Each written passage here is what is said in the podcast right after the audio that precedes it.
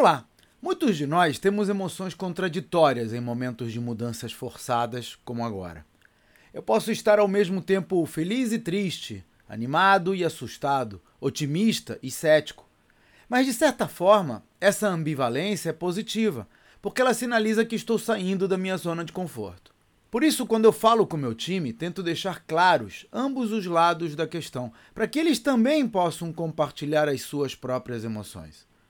Digo que estou animado com as oportunidades do novo modelo de trabalho à distância, por exemplo, mas nervoso com a possibilidade de a variante Delta atrapalhar os negócios dos clientes e isso respingar na nossa própria operação.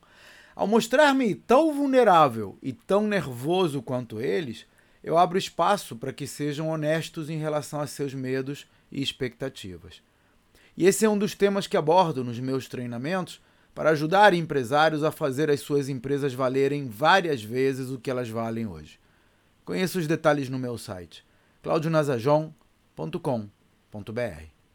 Até a próxima.